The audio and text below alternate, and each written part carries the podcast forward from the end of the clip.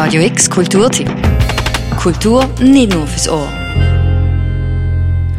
Alles ist vergänglich und umso entzückender sind die so flüchtigen Momente von der Liebe. Heute, am sogenannten Valentinstag, besinnen wir uns auf unsere aller Endlichkeit. Und zwar während einem Trip nach Sessach ins einzige Henkermuseum von der Schweiz.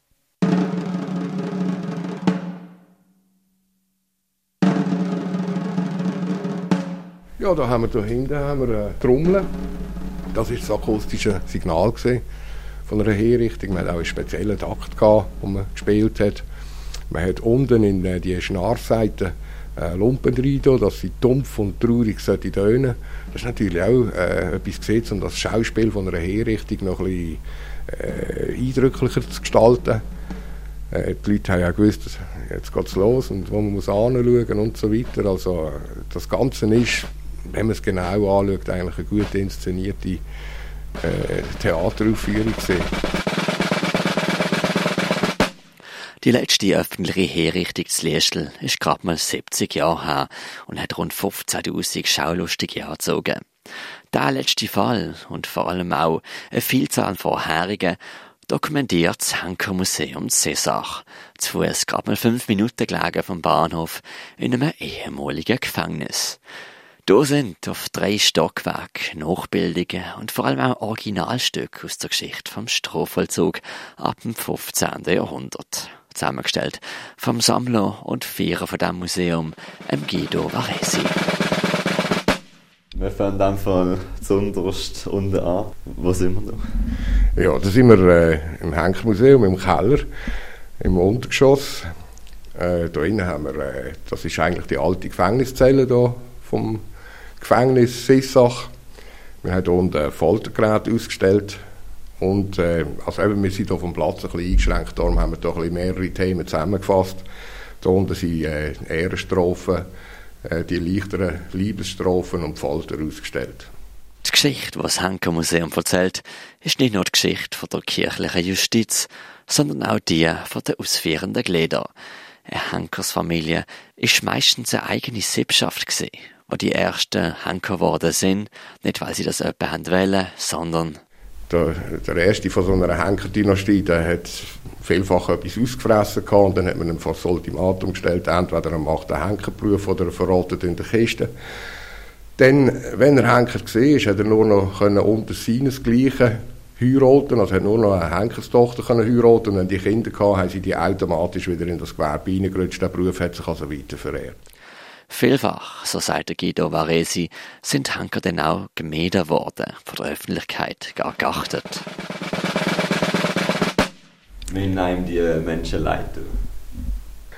Äh, mir hat schon, mir, mir haben sie schon leid da, als ich gelesen was die äh, haben müssen machen und wie die haben müssen leben. Also das ist nicht nur, also es ist sicher kein Zuckerschlecken gewesen. Viele Henker haben extrem gelitten unter ihrem Beruf. Es hat einen Haufen Alkoholiker gegeben. Es hat Leute die sind ab, sind ins Kloster oder sind irgendwie weg, haben ihren Namen geändert, dass man, nicht, dass man sie nicht mehr erkennen äh, Henker war also nicht wirklich ein Traumberuf. Gewesen. Und so sieht man auch im Henkermuseum Fallbeispiel, aber auch Werkzeuge.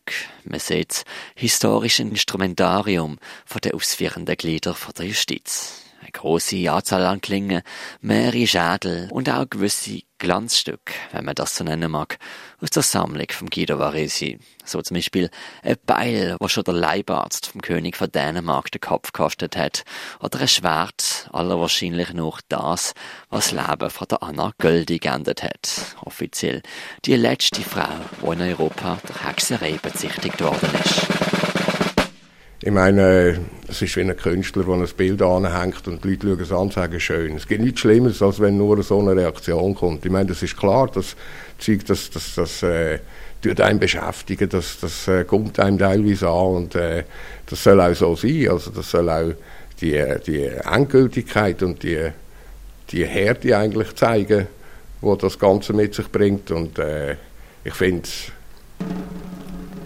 das ist wäre komisch, wenn da jemand rausging, ohne dass er irgendwie ein Gefühl mitnimmt. Oder? Auf drei Stockwerke kann man im Henker-Museum Zessach auf Spurensuche gehen, mehr erfahren über die Einzelschicksale, sich vom Guido Varesi erzählen lassen, was dahinter steckt, oder auch einfach mal schweigen. In diesem Häusle umgeben von Gegenständen, die die letzten Momente von schuldig Gesprochenen gezeichnet haben.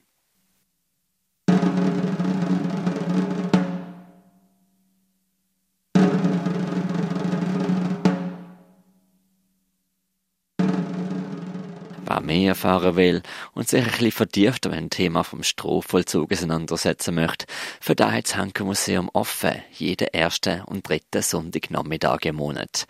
Diesen Sonntagnachmittag ist es wieder so weit. Oder ihr bucht einfach eine Führung sonst einmal. Das Henker Museum ist fünf Minuten zu Fuß gelegen vom Bahnhof Seesach.